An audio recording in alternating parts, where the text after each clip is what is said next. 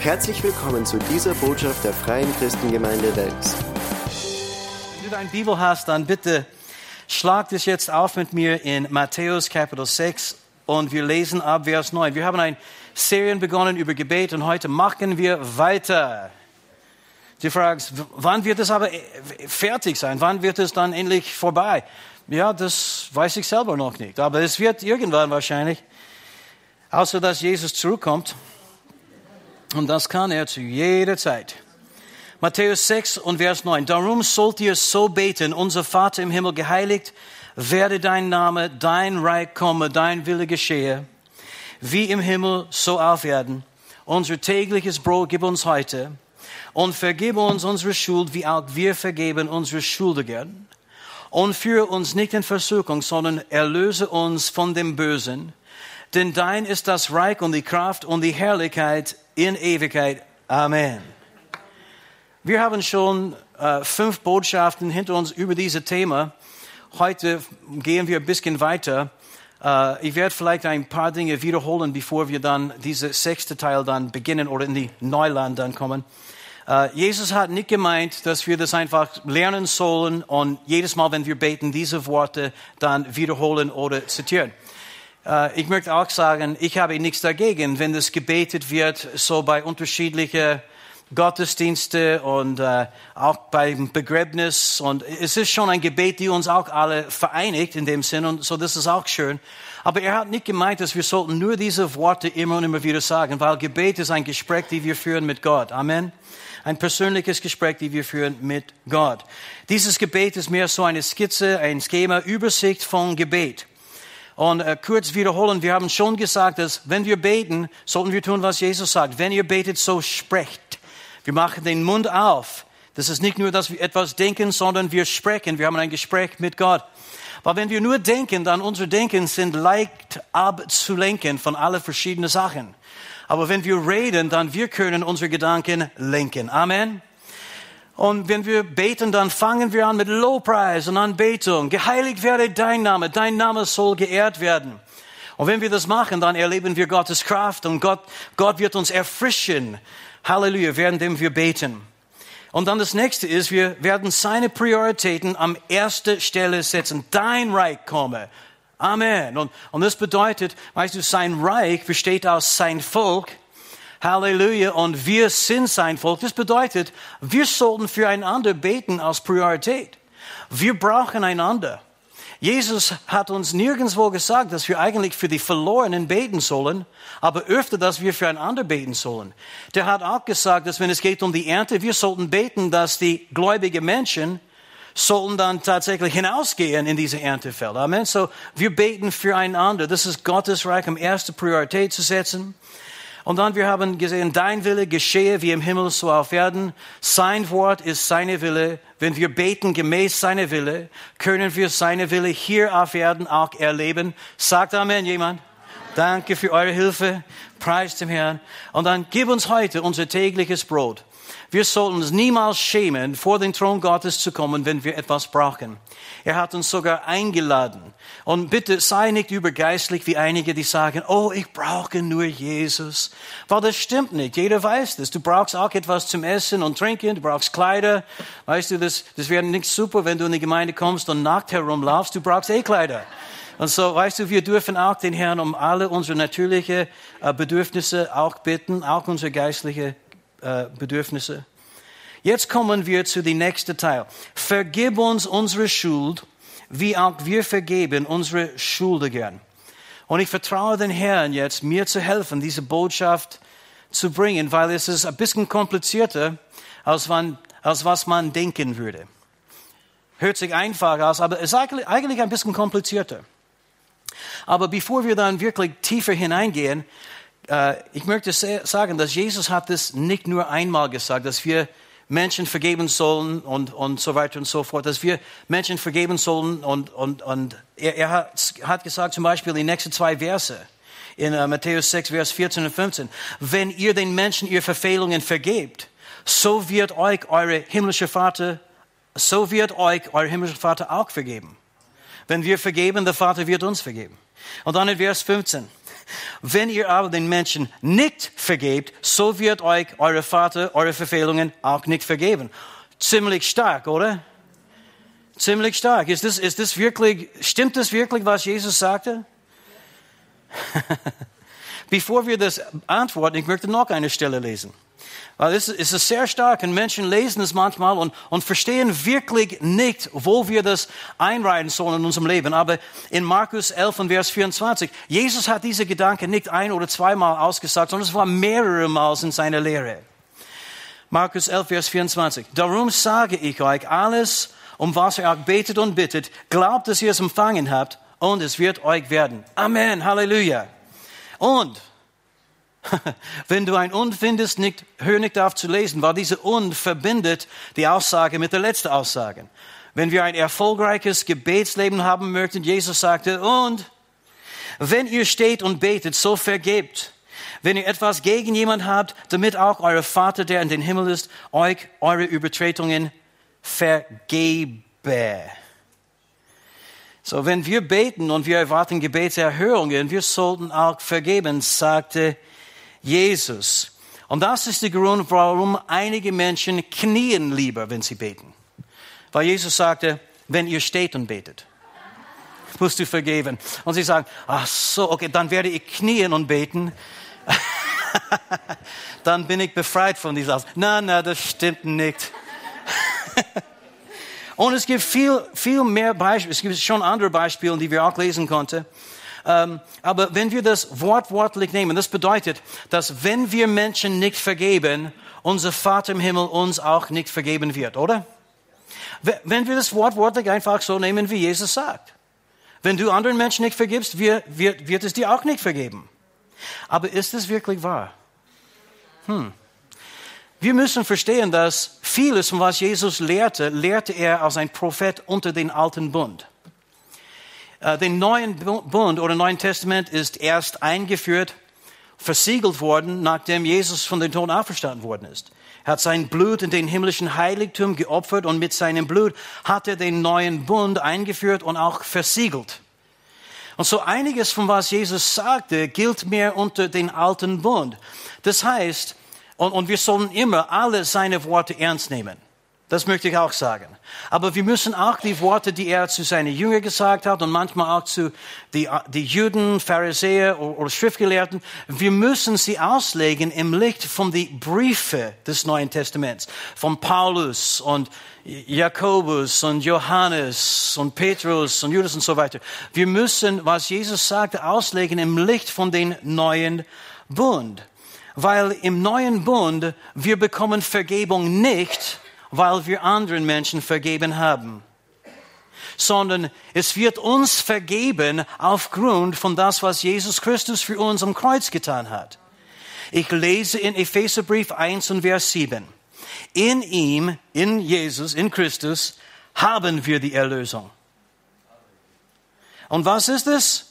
Wir haben die Erlösung durch sein Blut, die Vergebung der Vergehungen nach dem Reichtum seiner Gnade.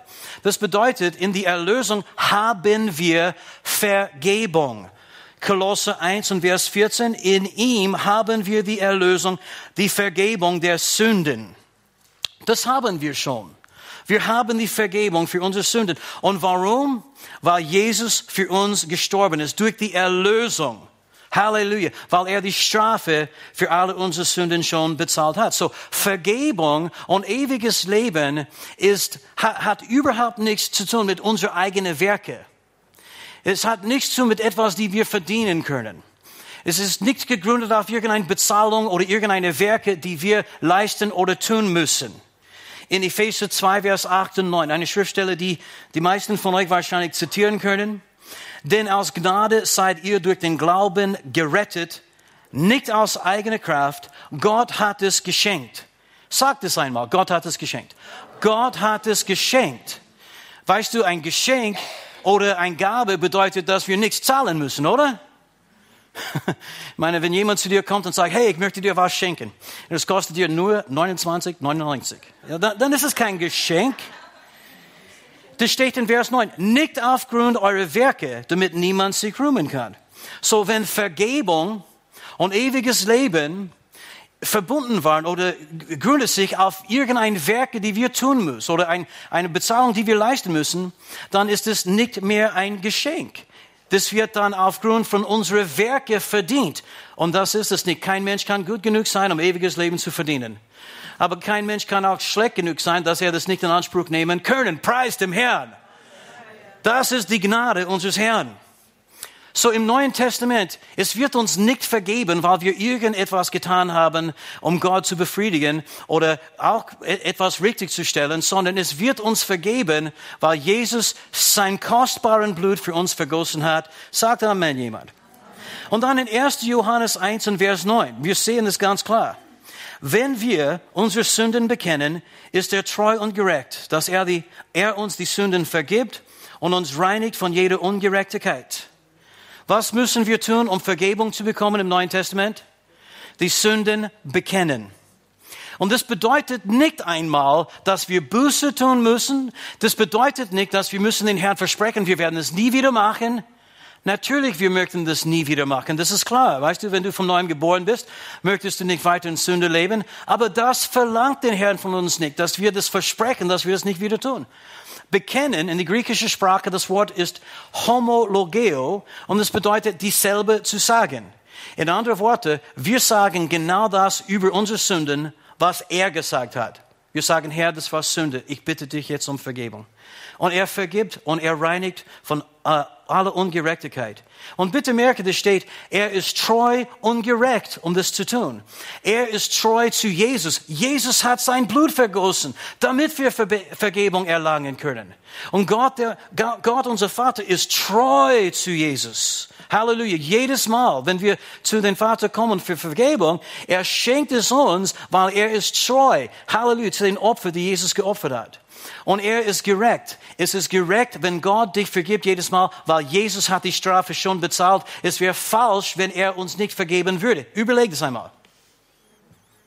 Weil Jesus hat dafür bezahlt. Und wenn wir unsere Sünden bekennen, steht ganz klar hier geschrieben, er wird uns vergeben und reinigen. So alles, was du tun musst, um Vergebung zu erlangen, ist es, deine Sünden zu bekennen. Es gibt Leute, Die, die meinen, aber du musst nicht einmal deine Sünden bekennen, Bruder Fred. Weil alle deine Sünden, Vergangenheit, gegenwärtig, du hast keine gegenwärtige Sünde, oder? Ich kann nicht in dein Gehirn jetzt sehen, aber, okay. aber Gegenwart und, und, Vergangenheit, Gegenwärtig und Zukunft, alle die Sünden sind ein für allemal weggewaschen durch das Blut Jesu Christi. Deshalb müssen wir es nicht einmal bekennen. Menschen, die sowas sagen, haben keine Verständnis über unsere Beziehung mit Gott. Weil es geht nicht nur um irgendeine Abmachung. Das geht um eine Beziehung. Und in jeder Beziehung, wenn, wenn du jemanden verletzt hast oder wenn du jemanden beleidigt hast, dann ist es nur richtig, dass du das bereinigst, dass du es in Ordnung bringst, oder? Dass du um Vergebung bittest. Das ist nur richtig. Und wir haben eine Beziehung mit einer wunderbaren äh, Person, einem liebenden Vater im Himmel. Und deshalb sollten wir unsere Sünden bekennen. Das geht nicht um irgendwie, ich muss jetzt das machen, damit ich äh, Vergebung äh, kaufen kann oder Vergebung irgendwie jetzt leisten kann. Nein, das geht um eine Beziehung, die wir mit dem Vater im Himmel haben. Preis dem Herrn. Und er ist treu und gerecht. Er vergibt uns jedes Mal. Amen. So im Neuen Testament müssen wir nicht unbedingt beten und vergib uns unsere Schuld, wie auch wir vergeben unsere Schuldigen. Wie ich sagte, es gibt nichts dagegen. Das ist Gottes Wort und wir können es auch beten bei jeder Begräbnis und wo auch immer das gebetet wird. Das ist ein schönes Gebet. Aber wir sollen auch verstehen, dass Gott vergibt uns nicht aufgrund, dass wir alle anderen vergeben haben. Sollten wir Menschen vergeben? Ist eh klar, oder? Ich meine, wer hat diese Frage überhaupt gestellt? Natürlich sollten wir vergeben. Wir haben Gottes Liebe in uns, Gottes Natur in uns, Gottes DNA. Und er vergibt, wir sollten auch vergeben, oder? Wir haben äh, in Kolosse, oder wir lesen jetzt in Kolosse 3, Vers 13, ertragt euch gegenseitig und vergebt einander, wenn einer dem anderen etwas vorzuwerfen hat. Wie der Herr auch euch vergeben hat, so vergebt auch ihr. So, Gott hat uns jetzt im Neuen Testament, im Kolosserbrief gesagt, dass wir sollten vergeben, wie er uns vergeben hat. Eine Frage. Wenn wir das nicht tun, wie können wir das dann richtig bezeichnen? Sünde. Amen. Wenn wir nicht vergeben im Neuen Testament, ist es eine Sünde, weil er hat uns gesagt, dass wir vergeben sollen. Und wenn wir sein Wort nicht tun oder sein Wort nicht gehorchen, dann ist es Sünde. So, ich habe nicht gesagt, wir müssen nicht vergeben. Habt ihr das verstanden? Ich wollte nur sagen, dass Gott vergibt uns nicht, weil wir alle anderen vergeben haben. Aber weißt du, wenn wir leben in Sünde und Unvergebenheit ist eine Sünde, dann es wird schon Probleme in unserem Leben verursachen. Amen. Es ist wirklich so. Zum Beispiel, du kannst, kannst wirklich nicht in Sünde leben und dann erwarten, dass du Gottes volles Segen erleben wirst. Oder das andere ist, wenn ein Mensch lebt in Sünde, wie kann er den Herrn bitten, um diese Sünde zu vergeben? Herr, vergib mir für meine Unvergebenheit. Ich meine, bitte. Das, das geht nicht, weil er hat gesagt, vergebe. Und du sagst, aber ich kann nicht vergeben. Das ist eine Lüge. Hör auf zu lügen. Du kannst vergeben, weil Gott hat dir seine Liebe ins Herz gegeben. Amen. Du kannst sagen, wenn du möchtest, ich möchte nicht vergeben. Ich will nicht vergeben. Das kannst du schon sagen. Aber alles andere ist eine Lüge. Du kannst vergeben, weil Gott lebt in dir und seine Liebe lebt in dir. Und mit dieser Liebe kannst du allen Menschen vergeben. Amen. Preis dem Herrn. Und ich weiß, dass das nicht immer einfach ist, aber es ist immer das Beste. Du kannst den Herrn nicht um Vergebung bitten für Sünden, die du weitermachen möchtest. das ist wichtig zu erkennen. Zum Beispiel, wenn ein Mann Ehebruch begeht und äh, weißt du, dann ist ins Bett mit einer anderen Frau und er sagte, Herr, ich weiß, dass das nicht in Ordnung ist, aber bitte vergib mir. Weißt du, dieser Kerl hat keine Ahnung von was eine Beziehung mit den Herrn ist und auch keine Ahnung von eigentlich, was Gott von uns erwartet. Das kann, kann ein Mann nicht machen. Was er tun sollte, ist aufstehen, sich bekleiden, weißt du, und nach Hause fahren und dann Buße tun. Amen. Man kann nicht in Sünde leben und sagen, ich weiß, dass es eine Sünde ist. Jemand hat mir einmal, einmal gesagt, das ist keine Lüge. Weißt, wir haben mit dieser Frau gesprochen und ähm, es, ging um die Taufe von ihrer Tochter. Ihre Tochter möchte sich taufen lassen. Und, und, und am Ende von dieses Gespräch, die Frau fragte mich, sie sagte, ich gehe jetzt rauchen. Möchtest du auch eins? Und äh, sie sagte, das ist die, weißt du, das ist die, das ist äh, die kleine Sünde, die der Herr mich jetzt äh, irgendwie äh, zulässt. Und ich dachte, ist es eine Sünde und der Herr lässt dir Sünde zu? Ich meine, welche Bibel hat so ein Mensch? Und ich habe gesagt, nein, ich möchte nicht rauchen, ich brenne. das ist das Problem. Es gibt zu viele Leute, die rauchen und sie brennen nicht. Amen. Praise the Lord. und so ist es eine Sünde, nicht zu vergeben und wir sollten vergeben, aber nicht nur deshalb. Wir sollten vergeben, weil er uns vergeben hat. Wir haben das schon gelesen in Kolosse 3, Vers 13. Wie der Herr euch vergeben hat, so vergebt auch ihr. Und dann in Epheser 4, 32. Seid aber zueinander gütig, mitleidet. Mitleidig. Ich, ich habe Mitleid mit euch. und vergebt einander, so wie auch Gott in Christus euch vergeben hat. Wir sollten einander vergeben, wie Gott uns in Christus vergeben hat. Und weil Gott uns vergeben hat, und Leute, wir haben viel mehr gegen ihn und gegen sein Wort getan, als irgendein Mensch gegen uns jemals getan hat. Aber weil er uns vergeben hat, sollten wir auch mit ein dankbares Herz auch anderen Menschen vergeben können. Stimmt das? Was geschieht aber, wenn du nicht vergibst? Bedeutet es, dass du verloren bist? Nein. Du bist nicht verloren. Dein ewiges Heil gründet sich nicht auf deine Werke. Wenn du glaubst an Jesus, wenn du von neuem geboren bist, kommst du in den Himmel. Aber wenn du nicht vergibst, wirst du Probleme haben hier im Leben. Es ist so. Wenn wir, wenn wir nicht vergeben, dann das wird unser Leben verunreinigen. Es wird unsere Gedanken verunreinigen. Bezie andere Beziehungen auch verunreinigen. Und so, ja, wir kommen in den Himmel, aber das könnte sein, dass wir ein schwieriges Leben hier auf Erden haben möchten, wenn wir nicht vergeben.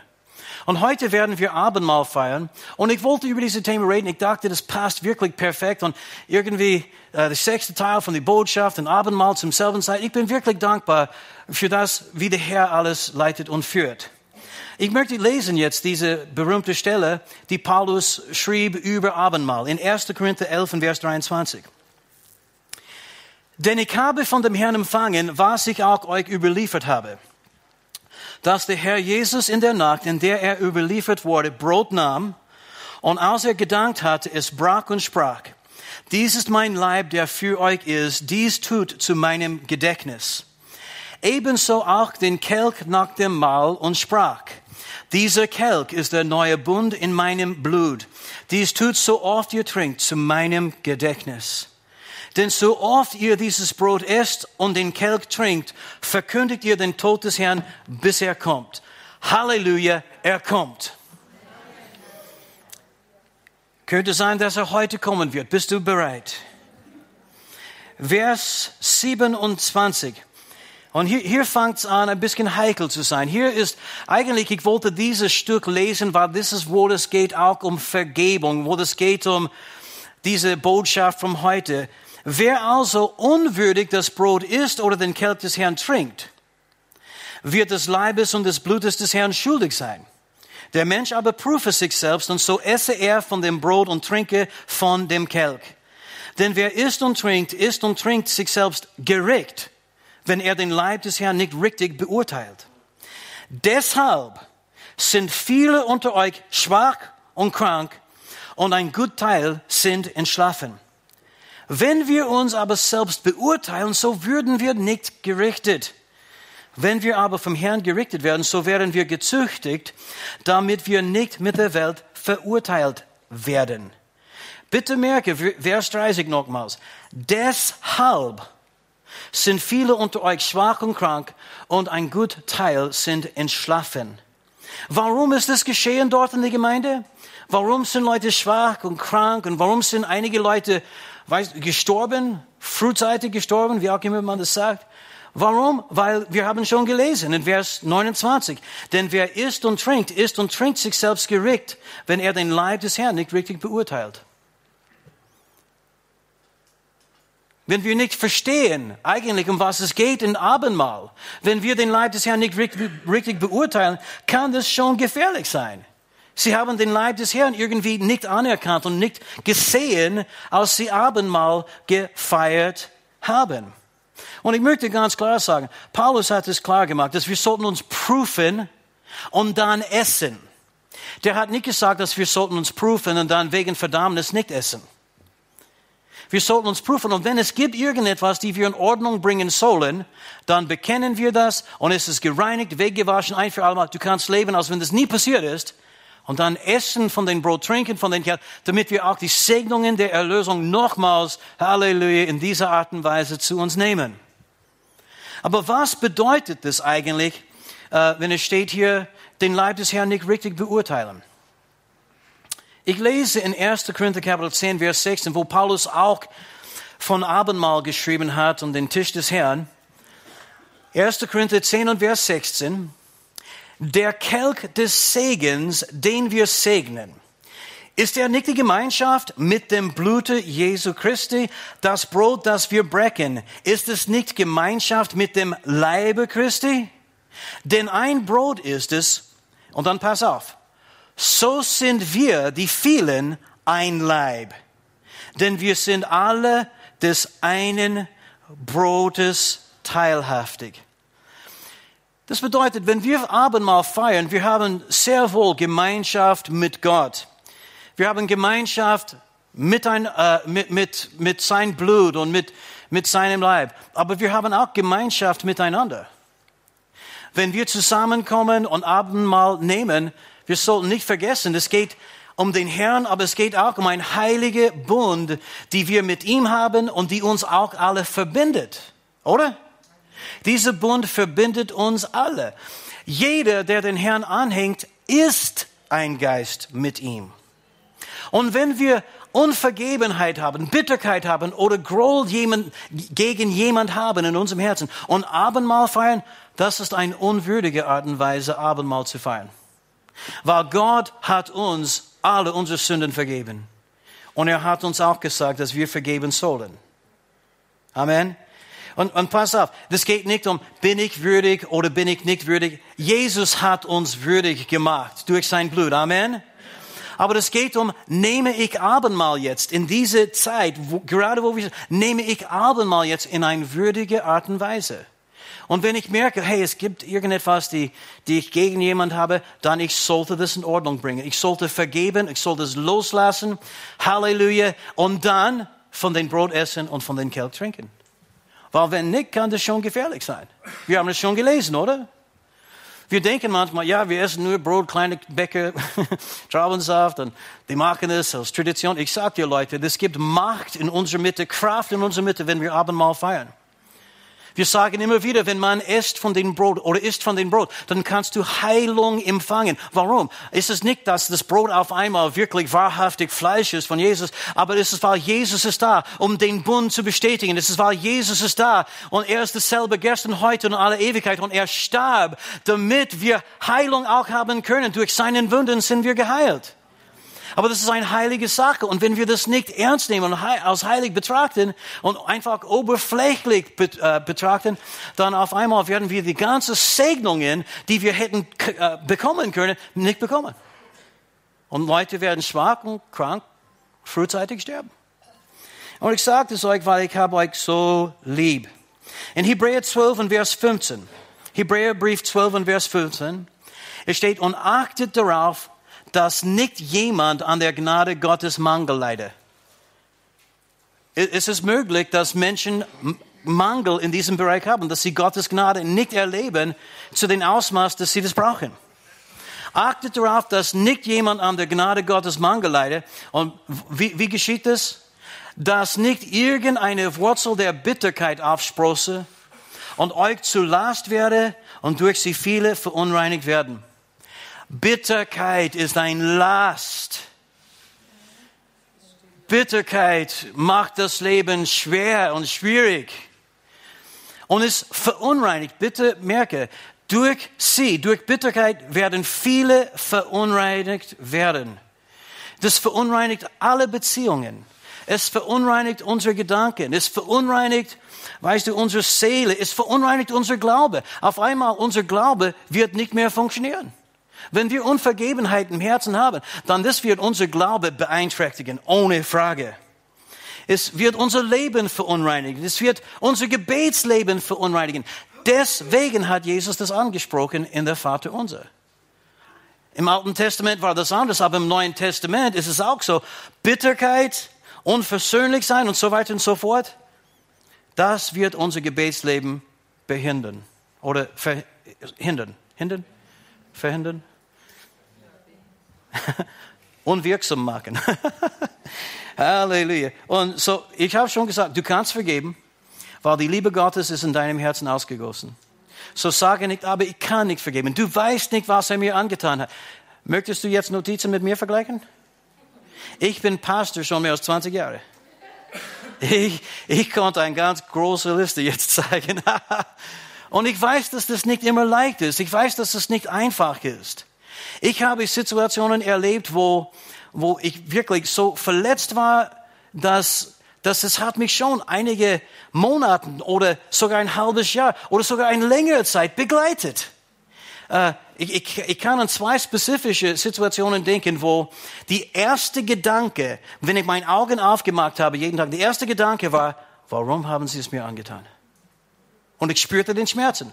Und dann ich habe gebetet und meine Sorgen auf den Herrn geworfen und vergeben und so weiter. Und es ist wieder zurückgekommen. Zwei Stunden später, drei Stunden später. Und ich habe es immer wieder auf den Herrn geworfen und ich habe gesagt, Herr, ich vergebe. Aber die Gedanken und die Gefühle sind immer wieder gekommen. Versteht jemand, von was ich rede? Die letzte Gedanke, bevor ich die Augen zugemacht habe, um einzuschlafen, war, warum haben Sie es mir angetan? Und ich habe aber gelernt, dass wenn es geht um Vergebung, das geht nicht in erster Linie um unsere Gefühle. Es geht um unsere Glaube. Ihr kennt die Stelle, es ist in Lukas Kapitel 17, aber ich werde es nur so irgendwie zitieren. Als Jesus seine Jünger gesagt haben, dass sie sollten vergeben siebenmal am Tag, Und wir wissen, er hat auch einmal gesagt, siebenmal siebzig. Aber als er das gesagt hat, die Jünger sagten, stärke uns den Glauben oder mehre uns den Glauben. In anderen Worten, Herr, wenn du, wenn du das von uns verlangst, das ist sehr viel zu verlangen. Und wir brauchen mehr Glauben. Aber sie haben etwas verstanden. Glaub, äh, wenn es geht um Vergebung, es geht nicht in erster Linie um unsere Gefühle, sondern um unsere Glaube. Vergebung ist eine Entscheidung des Glaubens. Die Liebe Gottes ist in unserem Herzen und wir können vergeben. Aber wir müssen es auch dann wollen. Wir müssen die Entscheidung treffen. Und wenn wir die Entscheidung treffen zu vergeben, das heißt nicht, dass unsere Gefühle werden sofort anders sein. Es heißt nicht, dass das alles sofort besser wird mit unseren Gefühlen. Aber wenn wir dranbleiben und nicht aufgeben, die Gefühle werden unsere Glaube folgen. Und irgendwann kommen wir an die Stelle, wo das, was wir erlebt haben, uns überhaupt nicht mehr schmerzt. Ich kann das auch sagen. Ich habe das erlebt über die Jahre. Und wenn du diese Entscheidung triffst, zu vergeben, Halleluja, dann auf einmal deine Gebete werden wieder wirksam. Deine Glaube wird nicht mehr verunreinigt, sondern deine Glaube wird zuversichtlich und stark. Amen. Halleluja. Gott sei Dank. Es, es, geht nicht um, du musst, du musst, du musst vergeben, egal was jemand dir angetan hat. Es geht um deine Gesundheit. Es geht um dein Leben. Es geht um dein Gebete. Es geht um deine Glaube. Halleluja. Und weißt du, es ist wirklich so, wenn wir in den Himmel kommen und alle Ewigkeit beim Herrn sein, wir werden nicht mehr an diese Kleinigkeiten denken. Sie werden so klein im Vergleich äh, sein mit der Herrlichkeit, die wir erleben. Und so, ich glaube, wir sollten beginnen jetzt in dieser Offenbarung zu leben. Halleluja. Und die Liebe Gottes weiterzugeben, indem wir anderen Menschen vergeben. Hier endet diese Botschaft. Wir hoffen, Sie wurden dadurch gesegnet. Für mehr Informationen besuchen Sie uns unter www.fcg-wells.at.